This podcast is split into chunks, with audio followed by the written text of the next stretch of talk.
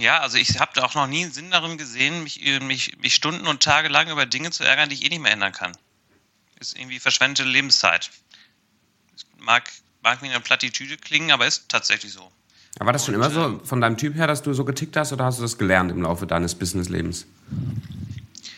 Nee, ich glaube, dass ähm, so vom Grundsatz her war ich immer schon so, aber vielleicht hat es auch genau mit dem Thema zu tun, weshalb du mich interviewen wolltest. ähm, wenn du natürlich eine gewisse Bodenständigkeit hast oder eine gewisse ähm, Sicherheit, bedingt durch deinen, durch deinen Wissens-Background oder auch bedingt durch deine Familie, kannst du natürlich auch ganz anders agieren. Ne? Wenn du weißt, das, was gerade passiert, wird mich, ähm, wird mich nicht elementar aus meiner aktuellen Lebenssituation mhm. werfen, ähm, kannst du natürlich auch ganz viel entspannter an Dinge rangehen. Was müsste passieren, dass du mal richtig aus der Bahn geworfen wirst? Ähm, es müsste etwas passieren, was die Existenz meiner Familie gefährdet oder, oder krankheitsbedingt. Ne? Also sobald, ähm, sobald ähm, ich Angst um meine Gesundheit oder Angst um die Gesundheit meiner Familie haben müsste, dann ähm, wäre das kritisch für mich. Das wäre auch was, wo ich dann nicht emotionslos mit umgehen könnte. Aber alles, was so Business ist, ähm, da kann ich, da kann ich ziemlich, äh, ich, ich nenne es jetzt mal professionell sein. Manche würden vielleicht auch sagen, gleichgültig. Aber das zeigt ja ein bisschen was von deinen Prioritäten. Das ist ja, dass du sagst, Familie und, und deine Gesundheit ist eine Priorität, Business kommt, kommt halt danach. Ja, auf jeden Fall. Aber ich meine, merke ich jetzt auch wieder am Homeoffice, dass ich ganz, ähm, ähm, dass es mir ganz, ganz schwer fällt, mich für die Arbeit zu entscheiden, wenn ich weiß, da unten ist meine Familie, mit der ich irgendwas Schönes machen könnte. ähm, auch wenn gleich das bedeutet, dass du natürlich ähm, auch der Familie manchmal halt alltönig sein kann. Ne? Also ähm, wenn ich jetzt, äh, wenn die beiden gerade schlechte Laune haben da unten und man versucht, was mit denen zu machen, ist das ja durchaus anstrengend, aber auch ähm, manchmal ähm, rein emotional nicht besonders anspruchsvoll oder rein ähm, ja, du musst halt nicht viel denken. Ne? Wenn du Tempo kleine Schnecke spielst, dann spielst du halt Tempo kleine Schnecke. Aber da muss man jetzt nicht viel nachdenken. Ist vielleicht auch eine Art der Meditation, ist aber durchaus anstrengend, wenn du natürlich da zwei schreiende Kinder hast. Gewinnst du denn wenigstens meistens? Bitte? Gewinnst du denn wenigstens meistens? Ähm, ja, bei Tempo kleine Schnecke äh, gewinne ich meistens. Wo, wobei, ne, stimmt nicht. Ähm, das ist ja sowieso eher zufallsbedingt, aber ähm, ich kann auch ganz gut gewinnen lassen, gerade wenn es um meine Kinder geht. Sehr cool.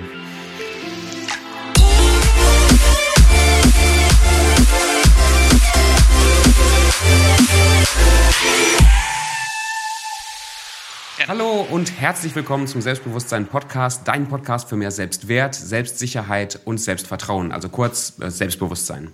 Heute habe ich den Lukas Bauhaus zu Gast. Lukas Bauhaus ist ein leidenschaftlicher Softwareentwickler und ein Unternehmer. Und mir ist er aufgefallen, weil er sehr selbstbewusst rüberkommt, weil er selbstbewusste Entscheidungen trifft. Und ich habe ihn gefragt, ob er heute sich von mir interviewen lässt. Und hier ist er. Hi Lukas. Einen wunderschönen guten Morgen. Du sagst, du bist ein leidenschaftlicher Softwareentwickler. Ist das so ein, so ein Nerd, dunkel im, dunkel im Raum, äh, Tastatur raus und dann bist du glücklich? Oder wie tickst du? Ähm, tatsächlich schon. Also ich habe früh, ähm, sehr früh angefangen. Vielleicht würden das, ähm, vielleicht ist das auch schon der Grund, warum das äh, manche als nerdig abtun würden. Also ich habe mit zwölf angefangen, Software zu entwickeln. Ähm, ich habe ganz, ganz früh ähm, oder verhältnismäßig früh einen eigenen Computer gehabt. Ähm, ist, eine, ist eine Geschichte für sich, kann ich gerne erzählen, wenn du möchtest, Gerne. Wie, wie das dazu gekommen ist. Ähm, ich kann es dir erzählen, du kannst es ja rausschneiden, wenn du möchtest. Nee, ich finde ähm, das, glaube ich, gut. Und zwar war es, ähm, wie bin ich zum Computer gekommen? Es war so, ähm, dass ich ähm, bei meinem Cousin, mit dem ich im Prinzip meine Kindheit verbracht habe, zum allergrößten Teil, ähm, die hatten auf einmal einen Computer im Arbeitszimmer stehen. Und da durfte ich mal einmal ähm, dran spielen. Da war damals Windows 3.11 drauf. Mit, äh, mit Paint und dann durfte ich tatsächlich mit Paint ähm, da ein bisschen rum, äh, da ein bisschen rummalen und rumzeichnen und ich fand es super, super spannend und super toll und ich konnte dann sogar auch ähm, was ausdrucken, weil die hatten direkt einen Farbdrucker dazu. Mhm. Äh, wobei Farbdrucker weiß ich gar nicht, aber auf jeden Fall einen Drucker. Und ähm, dann hab, weiß ich noch, habe ich die Namen meiner Geschwister geschrieben und habe die ausgedruckt und habe die denen mitgebracht und habe gesagt, hier, guck mal, ausgedruckt, dein Name, das ist ja was ganz Besonderes gewesen. Also wir hat, ich kannte vorher auch keinen Drucker und ich wusste auch vorher nicht, was ein Computer ist. Verrückt. Und ähm, ab dem Moment habe ich äh, meinen Eltern in den Ohren gelegen, ich möchte auch einen Computer haben. und ähm, damals kostete ein Computer so um die 2000, 200, 2500 Mark. Und äh, meine Eltern haben natürlich gesagt, du spinnst. Also ähm, äh, auf gar keinen Fall.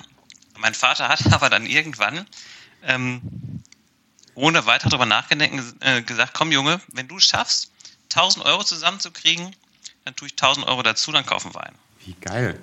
Ähm, ohne ernsthaft daran zu glauben, dass das möglich wäre. So. Ähm, aber von da an war für mich klar, okay, ich muss irgendwie schaffen, 1000 Mark zusammenzubekommen. Ich glaube, ich habe gerade Euro gesagt, aber 1000 Mark, ging um 1000 Mark.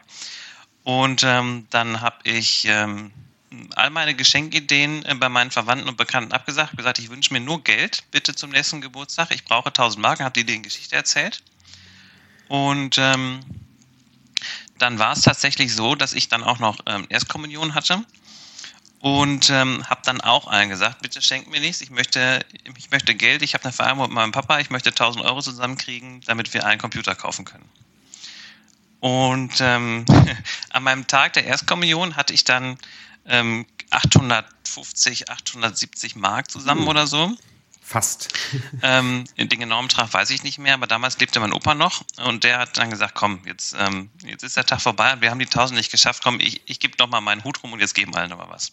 Und dann hat er tatsächlich in der Runde, ich weiß nicht, waren so 15 Leute oder so, hat er nochmal seinen Hut rumgegeben, hat gesagt, komm, jeder tut jetzt nochmal ein Scheinchen da rein. Und dann sind wir tatsächlich auf irgendwie 1005 Mark oder so gekommen. Und dann weiß ich noch, dann hat mein Vater noch am gleichen Tag einen Check über 1000 Mark ausgestellt. Und dann war klar, 2000 Mark, okay, es gibt jetzt einen Computer. Das war dann dein ähm, Computer. Bitte? Das war dann dein Computer. Ja, ähm, ich muss zugeben, eigentlich dachte ich, das wäre mein Computer. Mein Vater hat natürlich gesagt, okay, ich habe die Hälfte bezahlt, also es ist unser Computer. ähm, und natürlich wollte der auch, ähm, dass ich mit zwölf Jahren erstens nicht meine Kindheit vor dem Computer verbringe, auch wenn es schlussendlich dann tatsächlich so war. Aber erstens hat er natürlich auch Spaß an dem Ding, weil der war auch immer schon technikbegeistert. Wir betteln uns da immer bis heute noch, was so Technik angeht. Und dann haben wir den tatsächlich gekauft und hatten den und haben den dann gemeinsam verwendet. Natürlich konnte er damit auch erstmal am Anfang ein bisschen besser umgehen, weil er auch ein anderes Verständnis natürlich von hatte, wie so ein Ding funktioniert. Also eigentlich hat er auch keine Ahnung, aber ähm, so als Erwachsener kannst du natürlich auch ein bisschen besser dich da einlesen und einsteigen.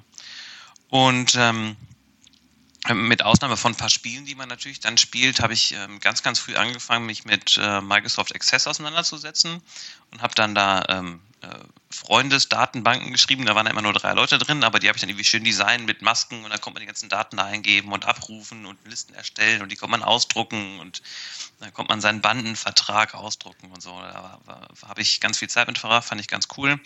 Ähm, Excel fand ich ganz spannend. Ich hab, weiß noch, ich habe irgendwann mal die Preisliste von Bahia, als das gerade neu war, 1995, ähm, habe ich versucht, in der Excel-Liste ähm, äh, darzustellen, so dass man sagen konnte, okay, wir gehen heute mit zwei Erwachsenen und zwei Kindern, dann hat er ausgerechnet, was das kostet, je nachdem, zu welchem Tageszeit und so. Fand ich hochspannend. Ähm, und dann kam so ein Schlüsselmoment, denn da werde ich, äh, werde ich mich äh, immer dran erinnern, glaube ich. Das war im Prinzip der Einstieg in die richtige Programmierung. Ähm, weil ich nämlich vorm Rechner saß und ich wollte gerne, dass der Computer mit mir spricht. Ich habe dann so Batch-Dateien mhm. erstellt, ähm, die hießen dann so Hallo und dann stand in der Batch-Datei drin, äh, okay, Hallo Lukas und dann habe ich also Hallo getippt und dann kam Hallo Lukas zurück. Ähm, weil ich das ähm, cool fand und dachte, cool, dann kann ich jetzt sozusagen so, so einen Chat mit meinem Computer programmieren. Ähm, und das war der Geburtstag meines Vaters, an dem ich damit rumgespielt habe von meinem Rechner. Und dann kam der, kam ein Kumpel von meinem Vater rein und sagte, was machst du denn da? Zeig doch mal. Und dann habe ich ihm das gezeigt. Er sagte, weißt du was? Ähm, ich gebe ähm, deinem Vater die Tage mal ein Buch mit, ähm, äh, ohne CD. Ähm, da ist äh, Visual Basic drauf. Das ist eine Programmiersprache, die guckst du dir mal an. Damit kannst du noch ein paar mehr Sachen machen. Ich habe gesagt, ja, ja, mach mal. So. Und dann ähm, hat er es tatsächlich gemacht. Ähm, ein Buch war Visual Basic 5 damals mit äh, Visual Studio, ne gar nicht Visual Studio hieß es damals noch nicht, mit der Entwicklungsumgebung, ich glaube, die hieß mhm. Visual Basic tatsächlich auch, aber ähm, das hat er mir dann gegeben. Ich habe es installiert und habe dann das Buch sozusagen aufgefressen. Also ich habe dann angefangen von zu lesen und habe es mir ein bisschen durchgelesen und habe dann, ähm, das war sozusagen die Geburtsstunde der, der richtigen Programmierung. Und ähm, das hat mir irre Spaß gemacht. Also ähm, ich habe dann jede freie Minute irgendwie damit verbracht, ähm, irgendwelche Projekte zu programmieren. Ähm, ich habe Programme programmiert, die einfach nur Messageboxen ausgeben oder die ähm, irgendwas in eine Datei reinschreiben. Also ich habe die wildesten Sachen programmiert, alle natürlich irgendwie völlig ohne Ziel, aber ähm, habe ich irre viel Spaß dran gehabt. Und ähm, das war sozusagen so, so ein bisschen die Geburtsstunde äh, meiner Leidenschaft, wie ich es gerade gesagt habe, für die Softwareentwicklung.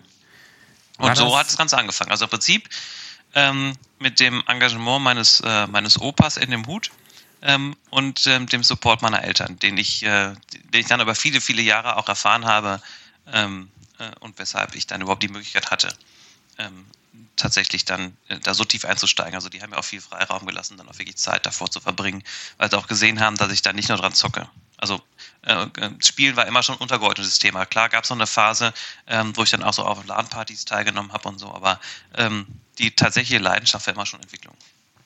Wie cool. War, warst du ein beliebtes Kind? Also in, in, der Schule hast du gut reingepasst als, als Computer-Nerd so ein bisschen? Ähm, ich glaube, ich war schon an vielen Stellen so ein bisschen der Nerd, wobei ich, ich glaube, bis heute nicht so ein typischer Nerd eigentlich bin. Ich bin äh, sozial kompetent, würde ich erstmal behaupten. ähm,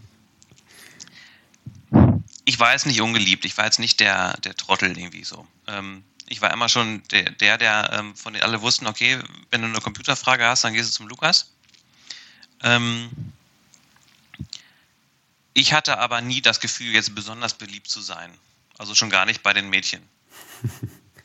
sozusagen. Aber ähm, ich behaupte jetzt mal so auch rückwirkend betrachtet, ich war nicht unbeliebt. Ich hatte mal eine, eine Phase, wo ich dann so ein bisschen von, von so einem Typen da gedisst wurde, aber ähm, die hatte wahrscheinlich jeder mal. Also mhm. ähm, ich war jetzt nicht der, der Trottel vom Dienst so. Ähm, und ich hatte auch immer ähm, viele Freunde und ähm, äh, immer schon äh, halbwegs guten sozialen Umgang. Also ich würde sagen, ich bin eher der Geek sozusagen.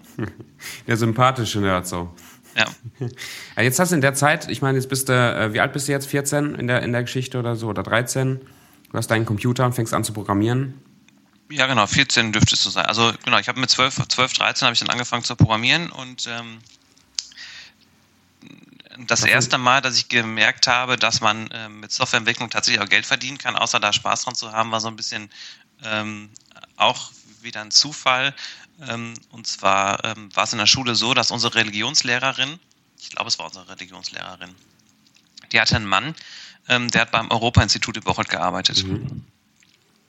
Und die hatten damals ein Senioren-Internet-Café und die suchten jemanden, der da ein bisschen mit aushelfen kann.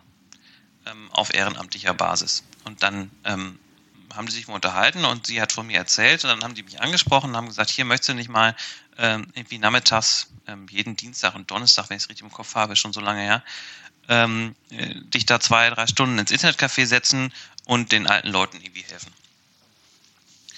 Und erst hatte ich da gar nicht so richtig Lust zu, weil ähm, das natürlich unbezahlt war. Ähm, also nicht, dass ich in der Zeit überhaupt schon irgendwelche bezahlten Job gehabt hätte, aber wäre natürlich spannend gewesen. Ähm, ich habe es dann aber trotzdem gemacht. Und das, was ich total toll fand, ist, dass ich daher über ähm, irgendwie über 20 Computer waren, die da standen. Und ich war dann ähm, nach einer kurzen Einarbeitungszeit war ich da der Admin. Ich hatte ähm, schon am Anfang mehr Ahnung als der, der offizielle Betreuer von dem Internetcafé war ähm, und habe dann da äh, die ganzen Windows-PC abgedatet und habe mich darum gekümmert, dass sie vernünftiges Internet haben und habe ähm, dann natürlich in der Zeit, wo ich da einfach nur sein musste, um für Fragen der Senioren zur Verfügung zu stehen, habe ich dann tatsächlich ähm, natürlich auch da programmiert, hatte aber dann die Möglichkeit, jetzt Netzwerkanwendungen zu programmieren. Ich konnte jetzt also mal gucken, okay, wie verhält sich denn jetzt mein Programm? Ich habe dann ein Chatprogramm programmiert für die Senioren, mit dem die untereinander chatten konnten total sinnbefreite Prinzip, aber ich konnte das auf zehn Computer installieren und konnte halt ähm, dann darum experimentieren. Das ist quasi ICQ erfunden, bevor ICQ rauskam. Naja, ICQ gab es da, glaube ich, schon. Ich hatte auch relativ früh einen Account. Ich weiß meine ICQ-Nummer auch heute noch, 725391418. ähm, aber ja, im Prinzip der Ansatz war der gleiche. Und ich habe auch ganz, ganz lange mit einem äh, österreichischen Freund, den ich glaube ich, auch per ICQ kennengelernt habe. Ähm, mit dem habe ich stundenlang und tagelang gechattet über unsere eigene äh, Chat-Software, weil der war auch Programmierer. Dann haben wir, äh, hat jeder seinen eigenen Client sozusagen für unseren Chat äh, programmiert und dann haben wir immer über unsere eigene Software miteinander kommuniziert, Stunden, tagelang und nächtelang. Und ähm, da ist im Prinzip eine total gute Freundschaft daraus entstanden über Jahre. Heute habe ich da leider keinen Kontakt mehr zu, aber ähm, war, eine, war eine coole Zeit mit ihm. Ähm, naja, auf jeden Fall im Europa-Institut ähm, habe ich dann mitbekommen, dass ähm, die das Problem hatten, ähm, dass sie eine Filiale oder einen, ich weiß gar nicht, wie, wie genau die verbunden sind, aber auf jeden Fall gibt es noch ein Europa-Institut im A-Haus mhm. Ähm, und die sind miteinander verbunden und die mussten damals Dateien austauschen. Und dann haben die sich ständig E-Mails hin und her geschickt mit irgendwelchen Anhängen dran, hatten aber das Problem, dass sie immer unterschiedliche Versionsstände von den, ähm, von den Dateien hatten. Und ähm, ich habe das mitbekommen und habe dann einfach, einfach mal nur so aufgenommen und habe mich aber hingesetzt und hatte dann eine Herausforderung. Also hatte ich endlich ein Projekt, was jemand dann tatsächlich auch am Ende des Tages hätte gebrauchen können. Also ich habe mich niemand gefragt, ob ich das programmieren kann. Ich wusste nur, dass es da dieses Problem gibt. Und ähm, Probleme lösen mit Software ist natürlich immer schon mein Ding gewesen. Also habe ich mich hingesetzt und habe, ähm, boah, ich glaube, drei Wochen am Stück oder so, ähm, habe ich denen eine eigene FTP-Server und einen eigenen FTP-Client geschrieben, der aber in der Lage war, ähm, die Dateien nach dem Runterladen äh, erstmal zu locken, so lange bis sie wieder hochgeladen werden, von dem, der sie zuletzt runtergeladen hat. So waren die also in der Lage, also wären sie in der Lage gewesen, die Dateien dann äh, tatsächlich zu öffnen, zu editieren, wieder zu speichern. Der hat eine zentrale Ablage gehabt und ähm, dann konnten die es austauschen. Und dann habe ich das irgendwann mal vorgestellt und gesagt, hier, ich habe da mal was programmiert, wollt euch das mal angucken. Ähm, und dann waren die da so begeistert von, dass sie gesagt haben, okay, macht das mal fertig, wir, wir wollen das einsetzen. Ähm, und dann hat sich damals der Leiter vom, ähm, von diesem Internetcafé dafür eingesetzt und hat gesagt, hier, können Sie, jetzt hat der Junge hier, ähm, hat er so viel Zeit investiert und hat da was programmiert ähm, und der ist eh hier so engagiert, ähm, wir müssen ihn irgendwie mal entlohnen. Und dann ähm, haben die mir damals für diese Software 1500 Mark gegeben. Wow. Und da war ich, weiß nicht, ich müsste mal nachgucken, 14, 15, also ich war reich. Also ein da, Geld, und, ey, meine Güte. Ne, da, war, da war ein richtig, äh, richtig großer Haufen Kohle ähm, und äh, den, den habe ich dann auf mein Sparbuch getan, da wollte ich dann meinen Führerschein schon machen. Und ähm, das war, äh, das war richtig, richtig cool. Und das war der erste Moment, wo ich gemerkt habe, ah, mit Softwareentwicklung kann man also auch Geld verdienen. Und ähm, ja, das war so, äh, also äh, spätestens ab da war, war klar, also äh, mein War's Leben angefixt. wird sein von diesem, ähm, von dem Thema. Ja, das finde ich richtig geil. Da steckt eine Lektion drin, finde ich. So dieses, du bist nicht hingegangen, hast gesagt, du willst jetzt groß Geld verdienen mit irgendeinem, weiß ich, mit deinem Programm, sondern du hast Spaß gehabt an der Sache. Du hast dich als Problemlöser gesehen und hast dann irgendwas geschaffen, was anderen Leuten weitergeholfen hat. Und irgendwann hat es Klick gemacht und die Leute konnten dich wirklich gebrauchen. Ganz genau, im Prinzip also ähnlich, ähm, hört sich ähnlich an wie eine Geschichte von einem Startup. Ne? Genau. Also, viele starten ja auch so mit einer guten Idee und denken, oh, wir gucken mal, was passiert und dann kommt was Gutes mal raus. Und so ähnlich war es da ja. Und dann hast du mit 14 schon ein Unternehmen gegründet oder erstmal selbstständig gemeldet oder wie, wie ging das weiter für dich? Nee, tatsächlich nicht. Also die ähm, zu dem Zeitpunkt war auch noch gar nicht ähm, war das Thema Selbstständigkeit noch nicht so richtig in meinem Fokus. Ich habe irgendwann mal in einem Urlaub in Dänemark zu meinen Geschwistern gesagt, später habe ich meine eigene Firma und die hat einen bestimmten Namen. Ähm, ob ich da in dem Moment wirklich selbst dran geglaubt habe, kann ich gar nicht so richtig sagen, aber für mich war ein Stück weit immer klar, ich möchte gerne meine eigene Firma haben. Aber ähm, da habe ich mit 14 natürlich noch nicht ernsthaft dran gedacht, jetzt mich selbstständig zu machen. Ähm, die Idee ist eigentlich so geboren, ähm, ich hatte damals einen, oder den, den, äh, den habe ich heute noch, einen Freundeskreis ähm, von vielen Leuten, die aus Meerhoek kamen oder damals auch in Meerhoek wohnten, größtenteils natürlich noch bei mhm. den Eltern. Und wir hatten also eine Gartenhütte und da haben wir im Prinzip jedes Wochenende zusammen abgehangen. Ähm, und ähm, wie das da ist, dann trinkt man da abends und feiert und macht und tut. Ähm, und da war einer dabei, der hieß Antonio und der war auch äh, EDV begeistert. Ähm, und das war auch so ein eher so ein, so ein Lebemensch, sag ich mal, komme ich heute nicht, komme ich morgen. Ähm, und auch ich mache einfach so, ich einfach so mein Ding und der sagte, komm hier, ähm, wir wollen eine Firma gründen, hast du nicht Bock mitzumachen? Ähm, und ich habe da gar nicht weiter drüber nachgedacht, aber ich weiß noch, der hatte äh, sich ein Logo ausgedacht und hatte schon mal so ein, so ein Briefpapier erstellt. Hatte also ein Briefpapier, wo ähm, oben rechts das Logo war und er hatte das relativ professionell gestaltet und da habe ich gesagt, boah geil, das sieht ja richtig, das sieht ja aus, als wäre eine richtige Firma, da habe ich Bock drauf. Und dann habe ich ähm, ja, auch fast leichtsinnig, müsste man sagen, mit denen eine GBR gegründet. Ähm, also mit dem Antonio, mit noch einem, den ich bis heute gar nicht kenne. Der stand da irgendwie mit drin. Ich weiß gar nicht, den, mit dem habe ich nur zweimal gesehen. Und wir hatten auch keinen richtigen Unternehmenszweck. Wir haben nur gesagt, okay, wir machen jetzt irgendwie alles rund um, äh, rund um EDV.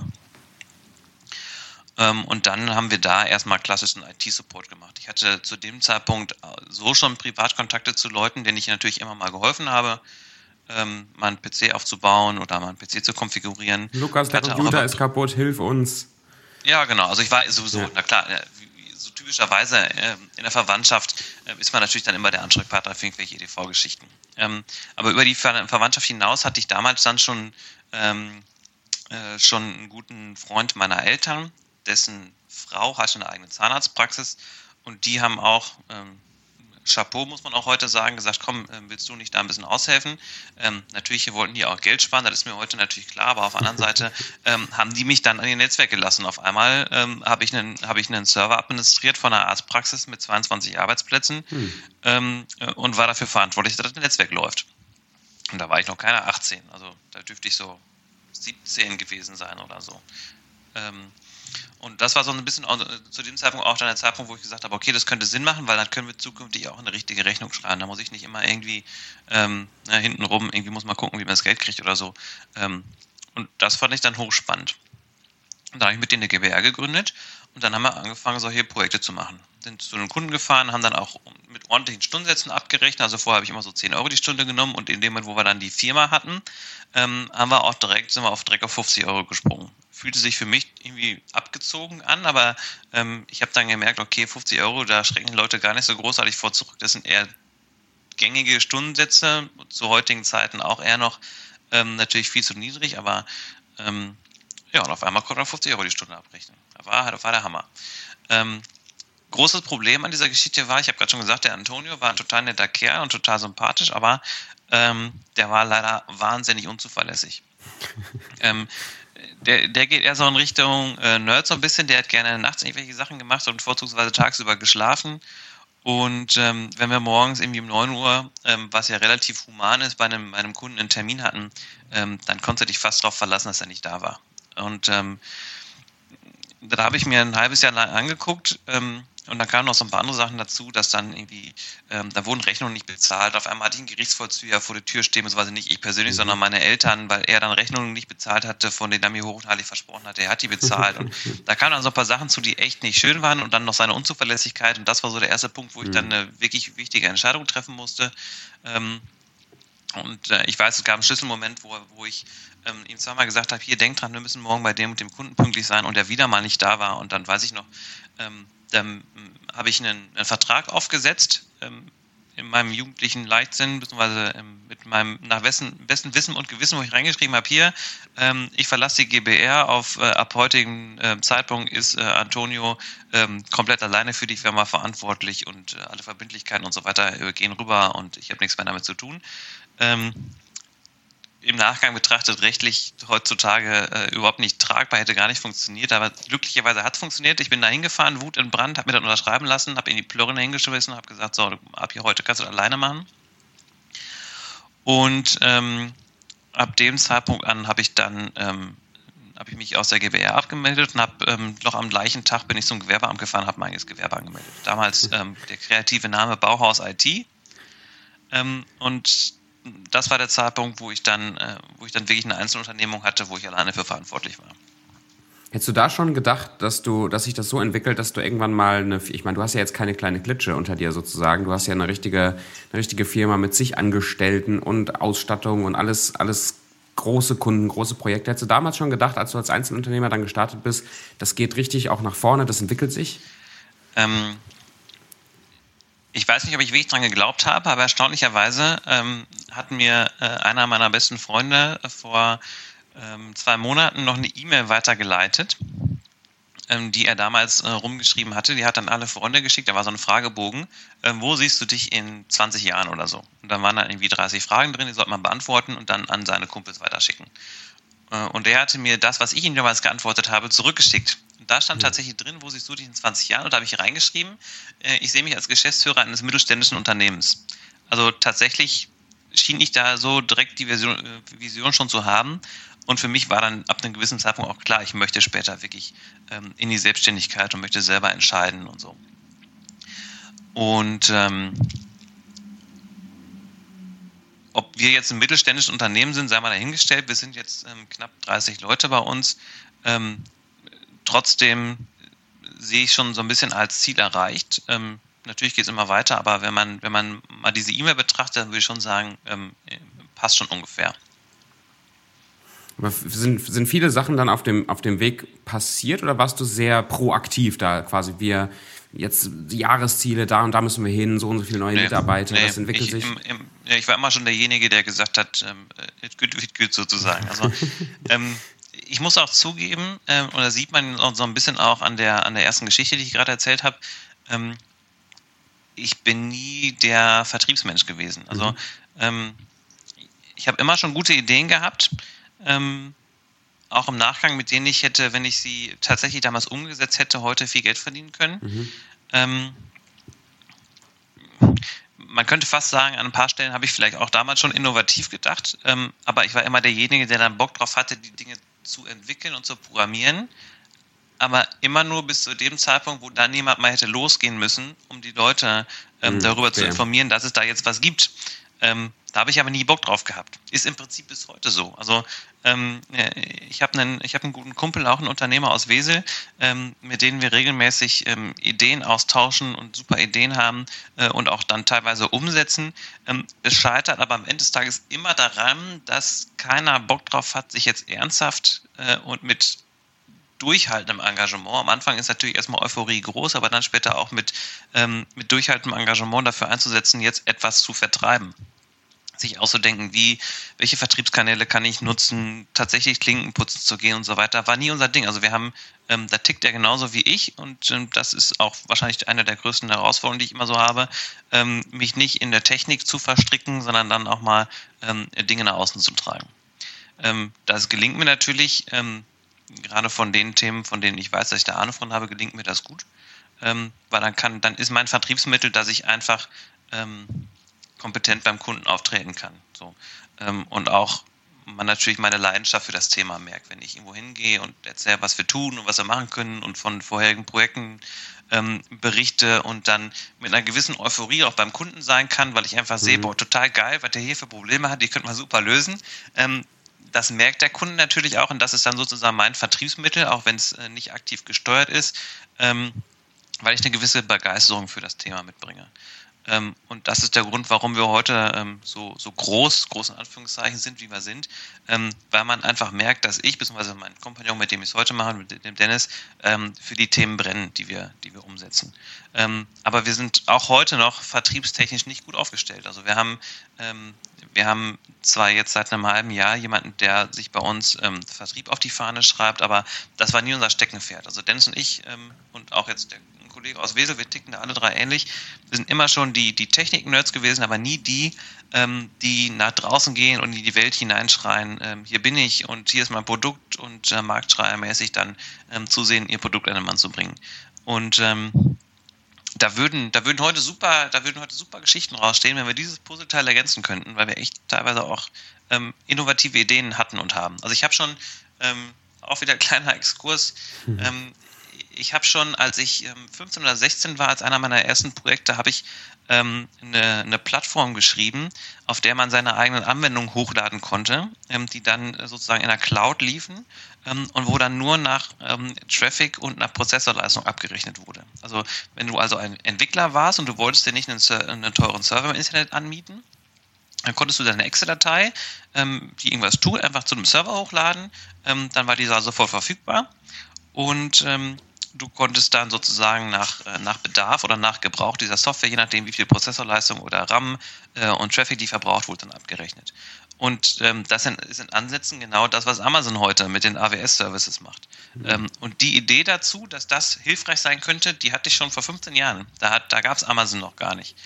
Ähm, und wenn man das konsequent verfolgt hätte und es jemand gegeben hätte, der gesagt hätte, boah, geiles Produkt, da können richtig viele Leute richtig viel von profitieren, ähm, wer weiß, was passiert wäre. Aber ähm, ich könnte dir noch zwei, drei andere Varianten ähm, oder Produkte nennen, wo wir die Ideen schon hatten, die später jemand anders umgesetzt ist. Und das ist halt das ist die größte Herausforderung, die wir immer so haben, ähm, die Vertriebsarchitektur dahinter. Aber ärgert, ärgert dich das heute? Also ja. juckt dich das manchmal, dass du denkst, oh, hätten wir mal oder was weiß ich? Ja, man, man denkt schon, hätte man mal. Aber ähm, das ist eher so ein bisschen so wie, ach scheiße, hätte ich mal die Zahlen getippt, die ich jetzt gerade im Lotto sehe.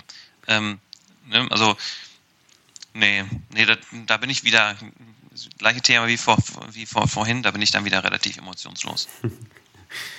Wenn du, wenn du nach vorne guckst, glaubst du, dass du heute mutiger wärst, solche irgendwelche Wege zu finden, diese Dinge dann auch zu vermarkten und nach vorne zu gehen? Ähm, ja, mutiger ja.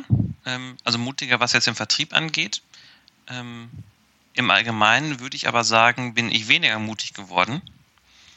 Ähm, auch bedingt dadurch, dass ich jetzt äh, Familie und eine ganz andere Verantwortung habe. Mhm. Ne? Ja. Ähm, ich weiß noch, ich habe damals, ähm, ich meine, ich habe mir damals, äh, bin, bin mit 24 oder so mich zu Hause ausgezogen, nicht weil ich musste, sondern weil ich Lust drauf hatte. Und ich weiß noch, ich habe so ein bisschen Einkommen gehabt und habe gesagt, ja, da wird schon irgendwie, da wird schon irgendwie alles passen. Ich hatte ja immer regelmäßig Einkommen jetzt aus meiner Selbstständigkeit und ich hatte immer schon auch äh, tendenziell immer ein bisschen mehr Geld als meine Kumpels, weil ich natürlich dann äh, durch mein Unternehmen ein bisschen was abrechnen konnte und ähm, ich habe auch immer schon so dann Verwandtschaftshilfe gemacht und habe dann irgendwie 10, 15 Euro die Stunde abgerechnet und hatte immer schon äh, so Nebeneinnahmen und ähm, habe dann ohne großartig zu überlegen, könnte es passen oder könnte es nicht, bin ich zu Hause ausgezogen. Also ähm, völlig mit Guten, einfach weil ich Lust drauf hatte. Und ähm, habe mir dann eine Wohnung genommen, die kostet, äh, weiß ich noch, 320 Euro mit irgendwie 100 Euro Nebenkosten und dann so und dann guckt man schon, wovon man lebt. Ähm, Kann es natürlich heute nicht mehr machen mit äh, Familie, äh, zwei ja. Kindern, äh, Haus und Auto und allem, was da dran hängt. Ähm, sind ganz viele Entscheidungen heute gar nicht mehr so einfach getroffen. Also ähm, ich habe auch schon ganz ähm, oft den Impuls gehabt zu sagen, komm, ähm, lass mich nochmal mit der Erfahrung, die ich heute habe, einfach bei Null anfangen. Alles, alles was wir jetzt haben, einmal, einmal weg, ähm, ähm, einmal auf Null und nochmal äh, mit, den, äh, mit den Fehlern, die man gemacht hat und die sich jetzt auch ähm, Unternehmensstruktur technisch nicht mehr ausbessern lassen, einfach nochmal neu anfangen. Würde ich, hätte ich vielleicht vor 15 Jahren, hätte ich es vielleicht nochmal gemacht. Heute tue ich das nicht mehr. Also vielleicht bedingt, ähm, wenn ich muss.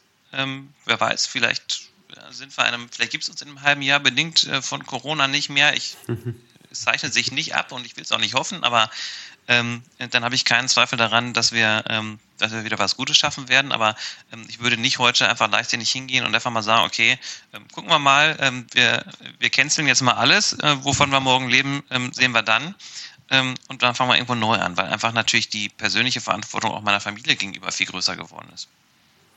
Und trotzdem machst du ja mutige Entscheidungen. Ich meine, diese, ihr habt einen Coworking Space, den ihr hochzieht, den ihr gründet, da steckt ihr ja auch drin mit, mit, mit Geld, mit Investitionen, mit, wo man auch nicht weiß, jetzt auch gerade in Corona-Zeit, so wie, wie wird das sich auch wieder zurückbezahlen und so. Also du scheinst ja trotzdem jemand zu sein, der sagt, okay, hier ist eine Möglichkeit, wir werden keine Kosten und Mühen gescheut und das machen wir jetzt irgendwie. Genau, also ähm, Unternehmertum habe ich natürlich immer schon irgendwie gerne gehabt, also Sachen zu unternehmen und Sachen zu tun, ähm, wo ich Bock drauf habe, habe ich immer schon, habe ich natürlich immer schon gerne gemacht. Und wenn man, ähm, wenn es etwas ist, wo sich abzeichnet, dass man da zumindest ähm, ein bisschen Geld mit verdienen kann oder einen Mehrwert von hat, ähm, dann mache ich die Dinge ähm, auch ganz gerne. Ähm, ich muss aber Spaß dran haben. Es gibt auch Dinge, äh, wo ich mich einbringen muss, wo ich nicht dran, wo ich nicht so viel Spaß dran habe.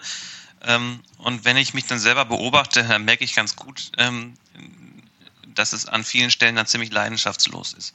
Und ähm, Etage 3 zum Beispiel ist etwas, wo ich total Bock drauf habe, ähm, was aber nicht ein typischer Business Case für uns ist. Also ähm, es hat sich schon am Anfang abgezeichnet und ähm, es zeichnet sich jetzt auch weiter ab, ähm, dass es jetzt kein, ähm, kein großer, keine große Einnahmen für uns generieren wird.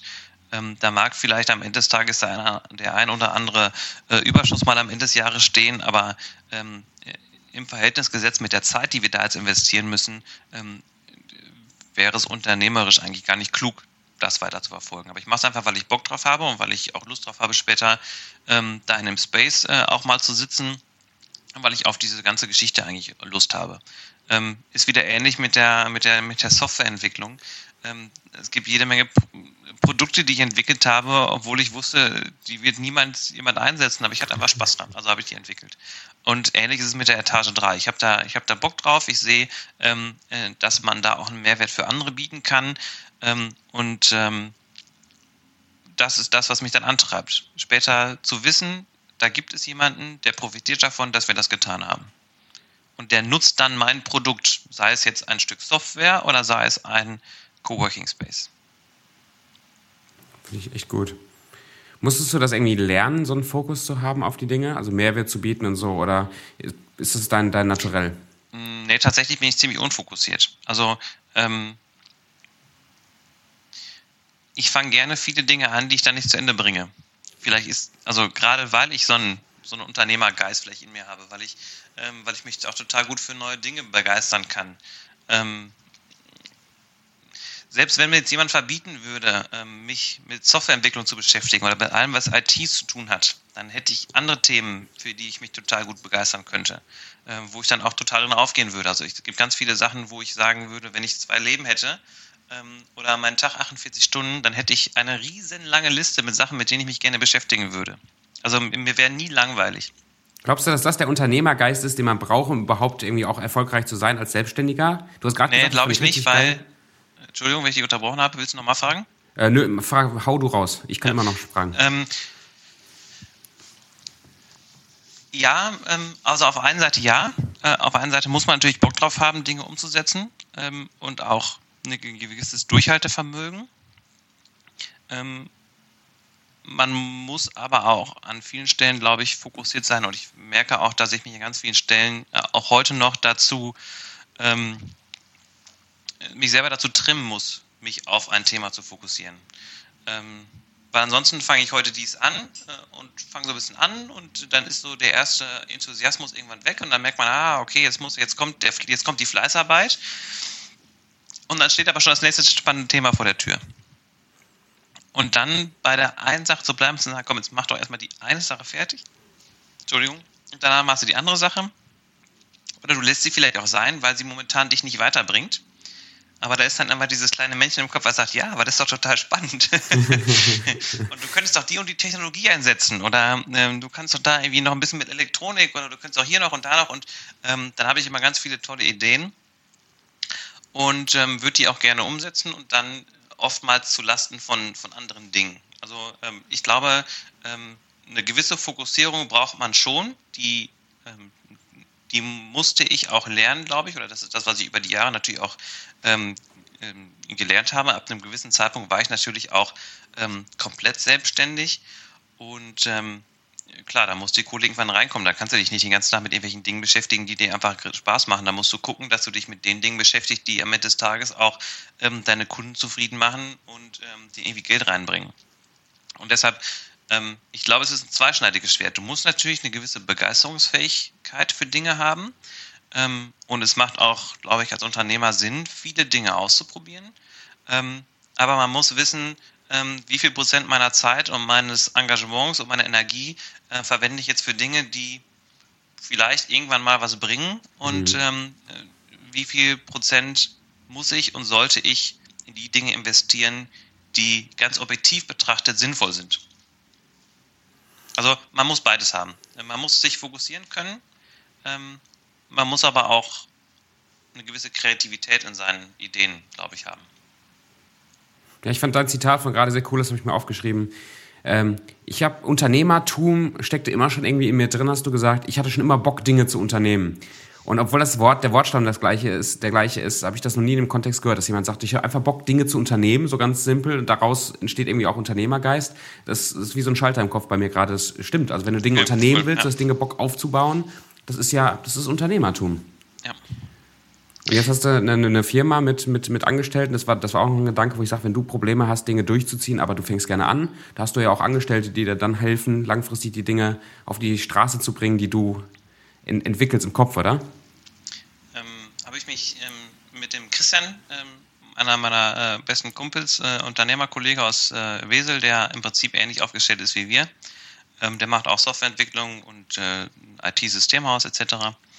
Und ähm, mit dem haben wir immer sogenannte Weltherrschaftsprojekte. Also wir haben, wir sitzen zusammen auf dem Bier und äh, bei, keine Ahnung, Grillen und ähm, sitzen im Garten und überlegen, ähm, was, mit welchem Projekt können wir denn endlich jetzt mal so Pinky und Brain-mäßig äh, die Weltherrschaft an uns reißen oder mit welchem äh, Projekt könnte man wirklich mehr Geld verdienen? Und da haben wir schon ganz viele Projekte auch ähm, auserkoren und angefangen. Ähm, die sind aber ganz oft natürlich daran gescheitert, dass, wie gerade schon gesagt, ähm, dann am Ende des Tages derjenige fehlt, der das in den Markt reinbringt. Und ähm, da sind auch in den letzten, wir kennen uns jetzt mittlerweile auch schon fast zehn Jahre, ähm, in den letzten zehn Jahren viele Ideen entstanden, die nachher andere umgesetzt haben. Und ähm, wir haben schon gesagt, wir müssten eigentlich, ähm, wir bräuchten ein Team, also wir, bräuchten einen großen Topf mit Geld und äh, ein großes Team, das die ganzen Ideen, die wir so prototypenmäßig ähm, äh, und ideenmäßig anfangen, dann später umsetzen. Äh, weil von denen, wenn, wenn wir zehn Ideen reingehen, ähm, wird eine vielleicht später ähm, äh, die anderen neun äh, nicht, ähm, nicht, nicht geklappten Ideen ähm, am Ende des Tages tragen.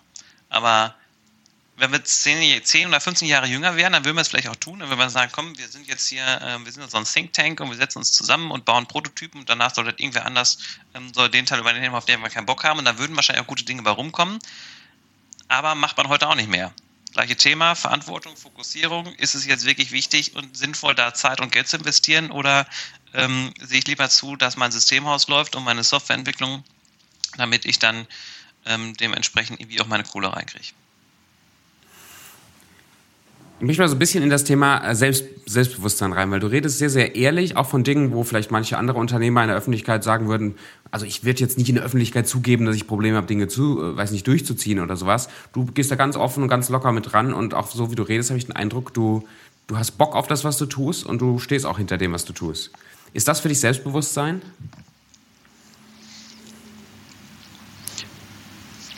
Hm. ist eine gute Frage. Also ähm,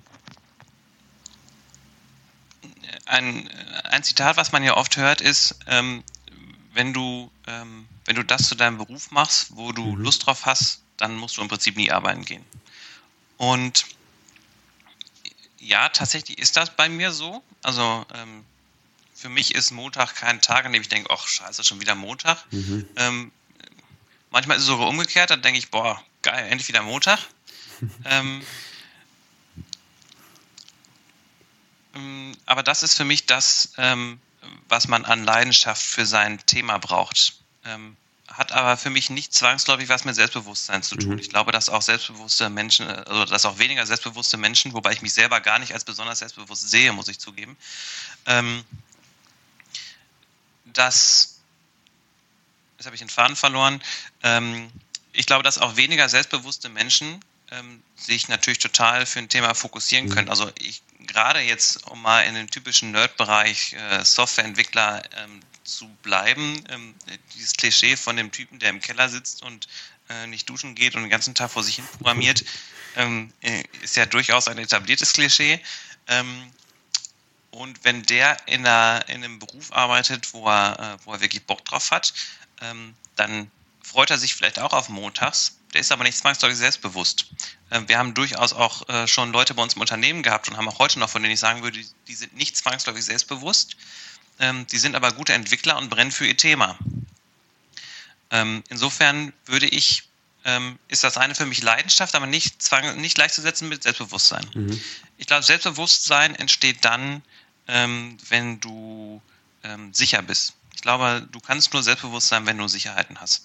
Wenn du ähm, eine gewisse Sicherheit in deiner Selbstwahrnehmung hast, also wenn du sicher bist ähm, in der Art und Weise, wie dich andere Leute wahrnehmen, wenn du in einen Raum reinkommst und über etwas erzählst beispielsweise, also wenn ich mich jetzt ähm, von, von, einer, von, einer, Gruppe von Unternehmern stelle und ich erzähle was zum Thema IT, ähm, dann kann ich das selbstbewusst tun, ähm, weil ich auch ähm, ganz objektiv von mir behaupten kann, dass ich da eine gewisse Kompetenz habe in dem Bereich. Und ähm, dann kann ich auch selbstbewusst auftreten. Eine gewisse, ähm, eine gewisse Kompetenz, die man als Unternehmer oder als äh, Self-Made-Unternehmer, ähm, der sich selber vertreiben muss, mitbringen muss, ist, glaube ich, auch ähm, Ausstrahlung von Kompetenz bei mhm. völliger Ahnungslosigkeit. ähm, klingt platt, hat man auch schon tausendmal gehört, aber tatsächlich ist das so. Also ähm, ich weiß noch, dass ich äh, ganz, ganz früh auch, wenn ich dann ähm, beim Kunden war und eigentlich keine Ahnung von dem hatte, was ich da eigentlich mache, ähm, und der Kunde hinter mir stand, immer irgendwie so tun musste, als wäre das jetzt total klar, was zu tun ist. Ähm, das ist so eine gespielte Selbstbewusstsein, äh, so ein gespieltes Selbstbewusstsein. Ne? Also eigentlich denkt man da, boah, scheiße, hoffentlich geht er gleich mal zur Toilette oder lass, lass mich, lass bitte Abend werden, ähm, damit ich endlich ähm, nicht mehr hier so tun muss, als wüsste ich, was ich mache. ähm, Aber das kannst du wahrscheinlich nicht ewig durchziehen, so diese, diese Art von Selbstbewusstsein, ne? Dieses Gespielte. nee, also es sollte, nicht, es sollte meiner Meinung nach nicht der überwiegende Teil sein. Ähm, wenn du natürlich äh, den ganzen Tag keine Ahnung hast von dem, was du tust, hast du natürlich ein Problem. Ähm, aber es ist natürlich wichtig, ähm, wenn du irgendwo auftrittst, ähm, gerade in den jungen Jahren von mir, ähm, war natürlich wichtig, ähm, dass wenn ich ähm, wir hatten zum Beispiel damals eine Anwaltskanzlei als Kunde ähm, und äh, da saßen da gerade ganz äh, kurz raus Anwälte aus dem, aus dem Bild. Kunden haben wir so heute noch, da saßen da sechs Anwälte und die, die mussten jetzt irgendwie Diktate diktieren, das tat nicht. Äh, und ich habe, ähm, als sie mich angerufen haben und gesagt haben, hier kannst du uns helfen, habe ich natürlich gesagt, ja klar, habe ich schon ein paar Mal gemacht. Stimmte gar nicht. Also ähm, ich hatte eine Idee davon, wie es funktioniert, aber ähm, ich bin dann da aufgetaucht und ähm, war davon überzeugt. Jetzt bist du weg. Zoom ist weg.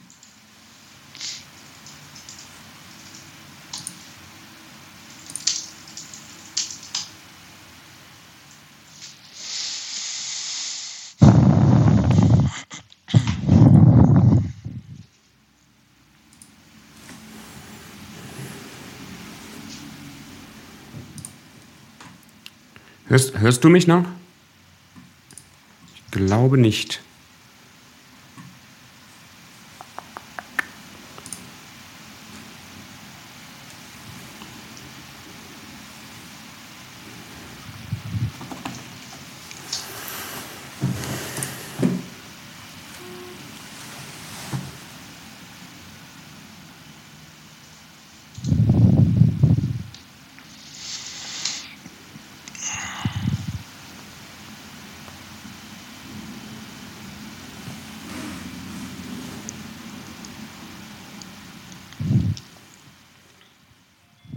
Ah, da ah, bist du wieder. Da bin ich wieder. Ja, ich ja, fantastisch. Gut, passiert. Ich weiß nicht, ob ich weg war. Ja, ich war. Ich hatte kein Internet zwischendurch. Ja, okay. Nee, kein Thema. Nee, du hast gerade gesagt, gerade in, den jungen, in deinen jungen Jahren war das wichtig, irgendwie nach außen hin dieses Selbstbewusstsein so zu zeigen. Ja, genau. Ähm, weil natürlich du hast natürlich keine Qualifikation als junger Mensch erstmal. Ich habe natürlich keinen, ich habe mit 16 keinen Schein, wo drauf steht, hier, ich habe Kompetenzen in Server 2002 Advanced oder so.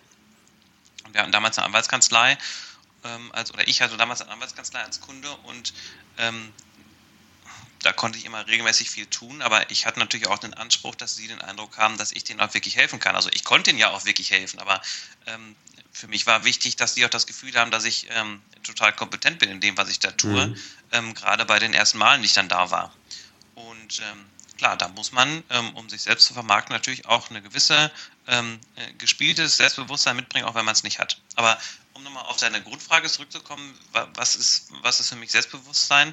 Ähm, wie gerade schon gesagt, also immer eine gewisse, eine gewisse Sicherheit. Entweder die gewisse Sicherheit, wie ich wahrgenommen werde, dann kann natürlich auch ein gespieltes Selbstbewusstsein äh, zu einer Selbstbewusstseinshaltung äh, mhm, ja. kommen, weil ich weiß, okay, ich werde da kompetent wahrgenommen. Ähm, aber auch wenn man wenn man es ganz allgemein betrachtet, ähm, ich hätte auch nie mich selbst äh, mich äh, selbstständig gemacht oder hätte auch vielleicht beim Kunden und auch bei ähm, äh, ja doch beim, beim Kunden und ähm, im ganzen Unternehmerkreis nie so auftreten können, wie ich es konnte, ähm, ohne ähm, gewisse andere Sicherheiten im Hintergrund.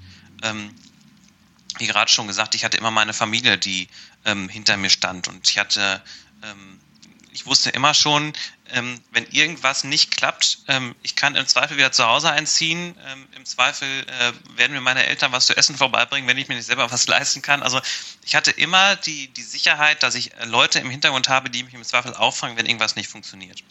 Ähm, und nur dann, glaube ich, kann man auch so einen, so einen Sprung in, in, ins Unternehmertum ähm, riskieren, wenn man weiß, okay, man hat die Sicherheit, ähm, da sind welche, die im Zweifel helfen. Ähm, ganz am Anfang, ich weiß noch, ich hatte die, meinen ersten Ordner und meine erste Unternehmung hatte ich ja vom Kinderzimmer aus. Ich hatte irgendwann ähm, mein Kinderzimmer voll bis unter der Decke äh, gestapelt mit Computern und dreimal am Tag kamen äh, DRL, DPD und äh, UPS und haben ähm, Ware gebracht, die wir dann nachmittags ausgeliefert haben. Ähm, und da hätten meine Eltern natürlich auch relativ schnell sagen können, Junge, was machst du da? Hörst du da bitte mit auf? Warum kommen mir ständig irgendwelche Lieferungen an? Wer zahlt denn das alles? Ähm, das ist uns alles zu heikel.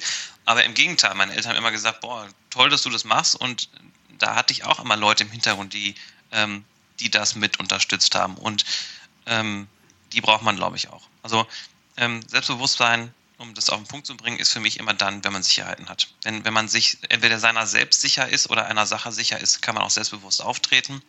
Ähm, und man muss auch in einer gewissen Weise davon überzeugt sein, dass man positiv wahrgenommen wird. Und das Sicherheit ist, also Selbstbewusstsein ist für mich Sicherheit.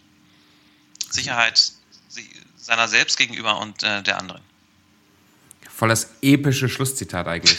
Voll, richtig gut. Ähm, ich habe aber noch eine Frage, bevor wir so eine kleine kurze Frage, kurze Antwortrunde äh, machen. Und zwar, was sind Situationen, die dich heute unsicher machen? Also was für Situationen? Ich meine, du kannst, ich, ich habe dich jetzt erlebt in einem Business-Kontext, sowas wie BNI. Ich habe dich jetzt schon mal erlebt, äh, wie du mit Leuten über dein Fach redest und du wirkst da total cool und total selbstsicher.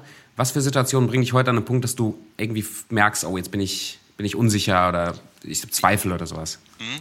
Ähm, ich kann mit cholerischen Menschen nicht umgehen.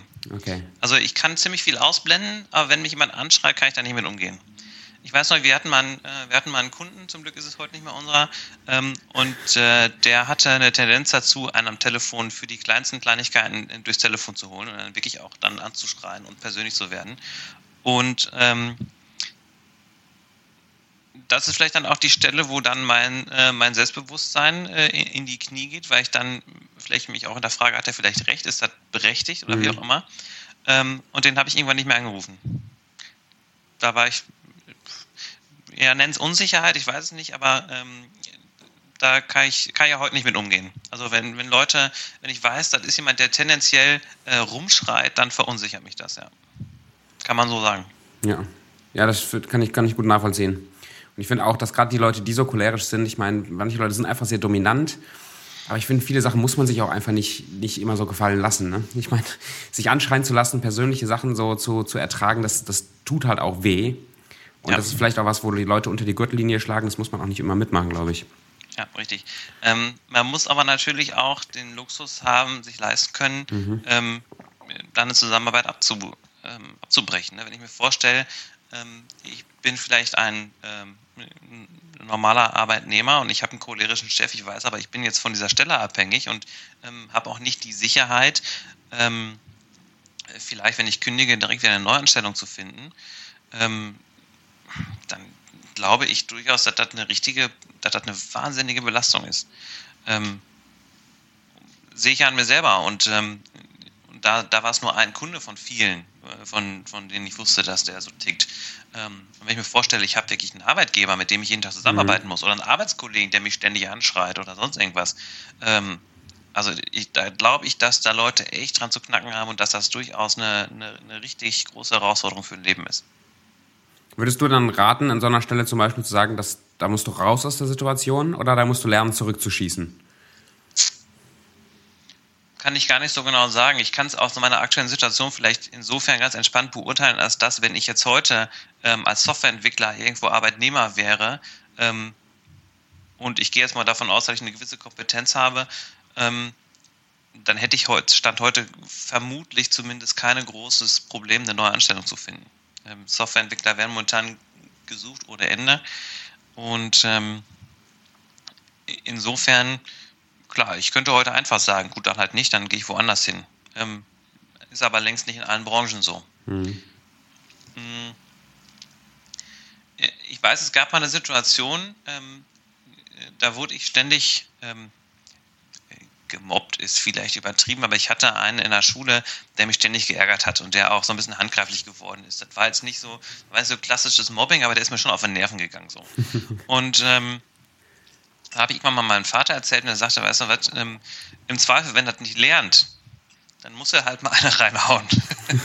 und ich war nie der Schläger. Ich habe mich in meinem Leben noch nie geprügelt im Prinzip. Ne? Also ähm, ich war jetzt nicht der Typ dafür, aber ich weiß noch, irgendwann ging der mir so auf die Nerven, hat mich wieder geärgert und äh, hat mich geschubst und äh, irgendwas.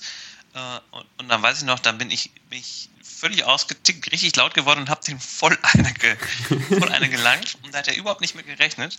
Aber seit dem Tag hat er mich total in Ruhe gelassen. Der war aber auch tiefenentspannt. Also der hat ganz normal mit mir gesprochen, äh, man konnte sich wieder ganz normal austauschen, aber der hat mich in Ruhe gelassen. Der hat nicht mehr angefangen, äh, rumzurempeln oder so. Und ähm, insofern glaube ich, ist es durchaus sinnvoll im Leben manchmal ähm, seinen Standpunkt klar zu machen. Mhm. Nicht zwangsläufig mit Gewalt, aber durchaus auch mal, und das sehe ich ja jetzt auch im, im ständigen ähm, Hin und Her mit, mit, äh, mit Arbeitnehmern und im ständigen Austausch mit Arbeitnehmern, ähm, man muss auch mal seinen Standpunkt klar machen. Und ähm, dann muss man auch mal eine Abmahnung aussprechen und ähm, auch mal klare mhm. Worte finden und mal sagen, ähm, bis hierhin und nicht weiter oder so und so nicht. Ähm, fällt aber auch nicht, äh, natürlich nicht immer leicht. Aber ja, ich würde sagen, ähm, im Zweifel auch mal zurückschießen. Ja. Und wenn es dann nicht Story. funktioniert, ja, dann muss man sich Alternativen ausdenken. Ja. Coole Story. Gefällt mir sehr gut. Danke, dass du so deine ganzen Stories hier teilst. Doch, ich kann da viel, viel von lernen. Ergänzend zum Thema Sicherheit vielleicht noch. Ähm, ich habe eine klassische Ausbildung gemacht. Ich habe mhm. ja parallel zur Selbstständigkeit habe ich eine Ausbildung zum Elektroniker gemacht. Ähm, in, einem, in einem kleinen Betrieb, irgendwie sechs oder sieben Leute, sechs glaube ich. Ähm, und ich hatte damals schon die Herausforderung, dass ich natürlich regulär arbeiten musste, aber ähm, Kunden hatte, die ähm, auch durchaus mit ihrer Infrastruktur kritisch unterwegs waren, im Sinne von, wenn da der Server ausfällt, können da Leute nicht arbeiten und ich war der Hauptansprechpartner. Und ähm, das konnte ich auch selbstbewusst abfedern oder konnte denen auch sagen, kein Problem, ruf mich an, weil mein damaliger Arbeitgeber schon ähm, gesagt hat, hör mal, wenn du da irgendwie ähm, wenn du irgendwie während der Arbeitszeit dahin musst, dann kannst du halt abstempeln, fährst mhm, dahin cool. und danach kommst du wieder. Ähm, das ist ja auch ein Thema Sicherheit. Du hast ein festes Einkommen, das war nur ein Azubi-Gehalt, aber du hast ein festes Einkommen und trotzdem hast du die Sicherheit, dass du, ähm, dass du selbstbewusst bei deinen Kunden auftreten kannst, indem du sagst, ähm, wenn du Probleme hast, ruf mich an, ich bin für dich da, ähm, weil du auf der anderen Seite die Sicherheit hast, dass du im Zweifel bei einer wichtigen Geschichte deinen aktuellen Job jederzeit unterbrechen kannst und dahin fahren darfst. Wäre an ganz vielen Stellen heute auch nicht, äh, wäre vielleicht heute an ganz vielen Stellen auch heute so nicht möglich gewesen ähm, oder wäre es heute anders, wenn das damals nicht geklappt hätte. Also deshalb auch ähm, ein Lob an meinen damaligen Arbeitgeber war schon cool von ihm. Chapeau. Danke, Arbeitgeber. Oder? Ja. Sehr cool. Lukas, ganz lieben Dank. Lass zum Schluss so eine kleine, kurze Frage, kurze Antwort-Runde machen. Einfach, ja. ich hau so eine kurze Frage raus, aus dem Bauch raus, äh, in ein, zwei Sätzen, was du, was du dazu denkst. Bist du bereit? Ja, ich bin bereit. Sehr gut, ich auch. Wie alt wärst du, wenn du dir frei aussuchen könntest, wie alt du bist? 35. Wie alt bist du jetzt, wenn ich fragen darf? 35. Sehr gut. Äh, wann hast du das letzte Mal geschaukelt? Vorgestern. Was ist dein Lieblingsfilm? Habe ich nicht so richtig. Ähm, Forrest Gump. Mag ich auch sehr gerne. Was ist dein Lieblingsbuch? Ich muss zugeben, ich habe in meinem Leben nicht viele Bücher gelesen. Ich, äh, also wenn man mal die Fachbücher ausblendet, dann waren es viele, aber ähm, ich war nie der Romanleser. Ähm, mir hat Momo damals gut gefallen. Hm. Also grundsätzlich Michael Ende. Ich habe zwar äh, die, die unendliche Geschichte nicht gelesen, sondern als Film fand ich sie damals cool, aber Momo habe ich gelesen und Momo fand ich richtig gut. Cool. Was und ansonsten, wenn, wenn, ich noch etwas früher zurückdenke, ähm, dann ähm, hier Kevin in der Schokoladenfabrik oder wie der heißt. Nee, Kevin nicht, sondern ähm, äh, äh Charlie. Charlie, genau, Charlie. ja, dann muss man dich vielleicht eher fragen, was ist deine Lieblingsprogrammiersprache? Ähm, vor zwei Jahren hätte ich noch, gedacht, noch gesagt Visual Basic. Ähm, mittlerweile bin ich aber äh, großer Verfechter von C-Sharp geworden. Okay, sagt mir sehr viel, äh, aber jedem, der das was sagt, äh, C-Sharp lernen oder so, ja. ja. äh, Lukas, was ist Erfolg für dich?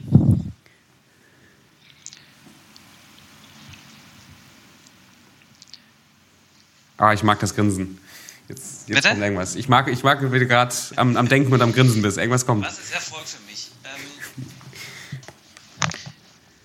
Erfolg ist für mich, ähm, die meiste Zeit deines Lebens ähm, einer erfüllten Tätigkeit nachzugehen, die einem ähm, dem, das, das Leben sichert. Also, ähm, oder anders ausgedrückt, Erfolg ist für mich, ähm, den ganzen Tag das tun zu dürfen, wo man Lust drauf hat.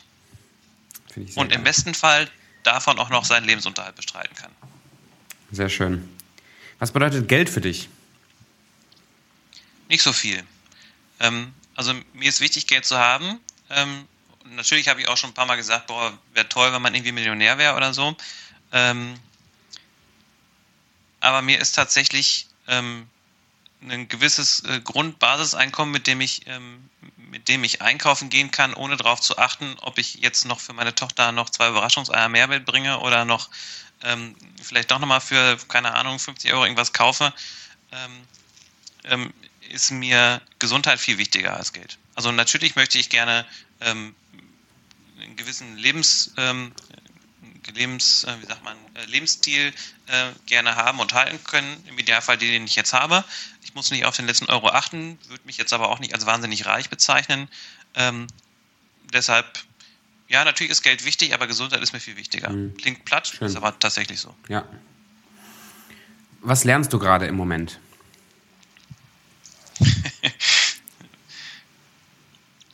also das, was ich in den letzten Jahren immer mehr lerne, ist Personalführung. Ähm, mhm. Weil es einfach muss. Ich habe da gar nicht so viel Lust zu, aber ähm, das sehe ich momentan als große Herausforderung, weil ich ja gar nicht aus dem Bereich eigentlich komme. Ich bin ja in das komplette Thema komplett reingewachsen und Personalführung ist ein großes Thema für mich. Das äh, muss ich lernen und da ähm, habe ich in den letzten vier Jahren oder letzten vielen Jahren viel gelernt. Ähm, und da muss ich auch noch mehr lernen. Ähm, Wenn es jetzt rein fachlich geht, dann äh, lerne ich gerade Embedded-Programmierung mit C-Sharp. Cool. Hört sich spannend an. Also eins davon hört sich für mich spannender an als das andere. Ich sage aber nicht, was es ist. Ja, ich habe ein kleines privates Projekt. Ich baue gerade einen, äh, einen kleinen Mini, ähm, ein, eine, eine, kleine Box, wo ein Knopf drauf ist, noch ein Mikrofon und ein Lautsprecher, damit meine Tochter sich mit äh, ihren äh, Neffen und Nichten aus Braunschweig austauschen kann. Also im das Prinzip ja ein, äh, eine WhatsApp-Sprachnachricht auf Knopfdruck. Ähm, allerdings haben beide dann auf beiden Seiten so eine Box und der drückt drauf, auf der anderen Seite kommt der Ton halt raus, beziehungsweise auf Knopfdruck und wieder zurück. Das ähm, ist ja geil. Da muss man denen kein Smartphone schenken und die können sich trotzdem unterhalten. Das ist ja mega. Und das kannst du mit diesem, mit deiner Programmiergeschichte, die du ja gerade erklärt hast, dass du das machst? Ja, also der, hier, liegt der, hier liegt der Prototyp.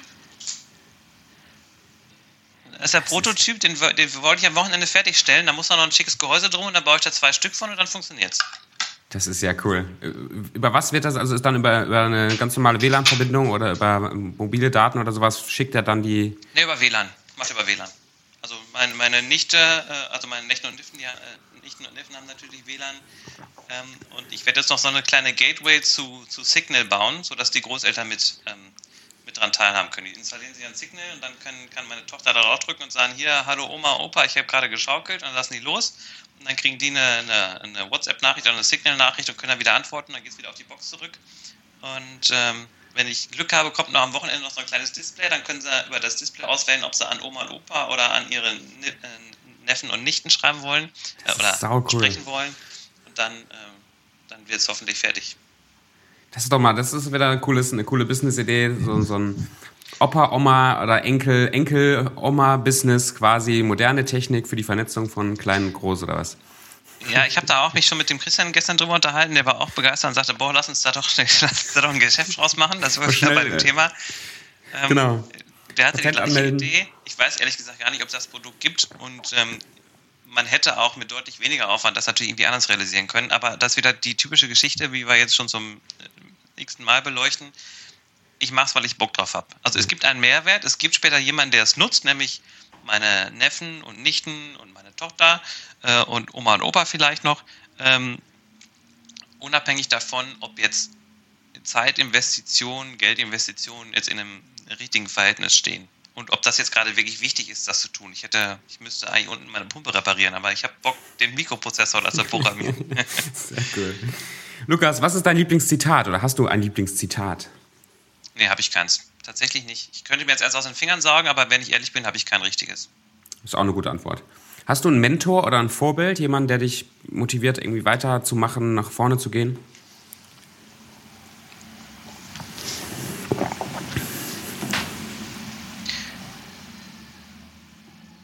Nee, nicht direkt. Ähm, aber was ich, ähm, was ich gut finde, was ich in den letzten Jahren auch gelernt habe und was ich versuche auch zu leben ist, und da sind wir vielleicht ein Stück weit auch bei einem Zitat, ähm, äh, wenn du der Klügste im Raum bist, dann bist du im falschen Raum. Mhm. Ähm, ich weiß gar nicht, ähm, ich glaube, du hast es letztens auch nochmal irgendwie gesagt. Ähm, und in verschiedenen Lebenssituationen suche ich mir, glaube ich, unterbewusst ständig neue äh, Vorbilder aus, je nachdem, was so gerade mein Thema ist. Und ähm, es gibt kein direktes Vorbild, aber ähm, ich habe ganz viel auch in anderen Unternehmerkreisen mit anderen Unternehmern zu tun oder auch in anderen, äh, natürlich auch im, im, privaten Kreis mit anderen Familien etc. Und ich glaube, da suche ich mir unterbewusst durchaus schon immer Leute raus, von denen ich glaube, dass die Sachen besser machen oder mhm. ähm, die ich besonders interessant finde und dann ähm, versuche ich denen so ein bisschen nachzueifern. Das glaube ich, das glaube ich schon. Ähm, und gerade im Unternehmerkreis ähm, bin ich auch darauf angewiesen, ähm, mich ständig an Leuten zu orientieren, die ähm, besser und erfolgreich unterwegs sind, um auch am Zahn der Zeit zu bleiben. Irgendwie. Sehr schön. Vorletzte Frage. Wenn man dich erreichen will, man sagt jetzt hier, Lukas Bauhaus finde ich interessant, äh, finde ich einen guten Typen, mit dem möchte ich irgendwie mal in Kontakt kommen. Äh, wie kann man dich, oder bist du irgendwie zu erreichen, wie kann man dich finden, auch im Netz irgendwo? Ähm, klar, also ich bin auf den, äh, ich bin bei Facebook unterwegs, da kann man, ähm, ich bin kein aktiver oder kein wahnsinnig aktiver Facebook-Nutzer, ich bin da eher so passiver Konsument. Ähm, ich glaube, ich habe zweimal in meinem Leben was bei Facebook gepostet, aber ich schaue äh, regelmäßig rein. Also wenn ich, wenn mich jemand kriegen will, dann im Zweifel per Facebook oder ähm, ganz klassisch per E-Mail. Aber ich Und stehe auf asynchrone ähm, Kommunikationsformen. Also ich äh, schicke lieber jemandem eine Sprachnachricht oder eine E-Mail, als bei dir zu telefonieren, weil ich dann selber entscheiden kann, wann ich die Zeit dafür investiere. Cool, aber finde ich, äh, find ich ein guter, eine gute Überschrift, muss ich auch schreiben. Asynchrone Kommunikationsformen. Ich werde jetzt mal eine neue Begründung, wenn ich nicht keine Zeit habe zu telefonieren. das finde ich immer gut. Ich bin jetzt momentan auf dem asynchronen äh, Kommunikationsform-Trip. So. Ja. Das finde ich gut. Lukas, ganz, ganz herzlichen Dank für deine Zeit und deinen ganzen Input und deine ganzen Stories, die du erzählt hast. Ich fand es richtig, richtig gut. Sehr gerne.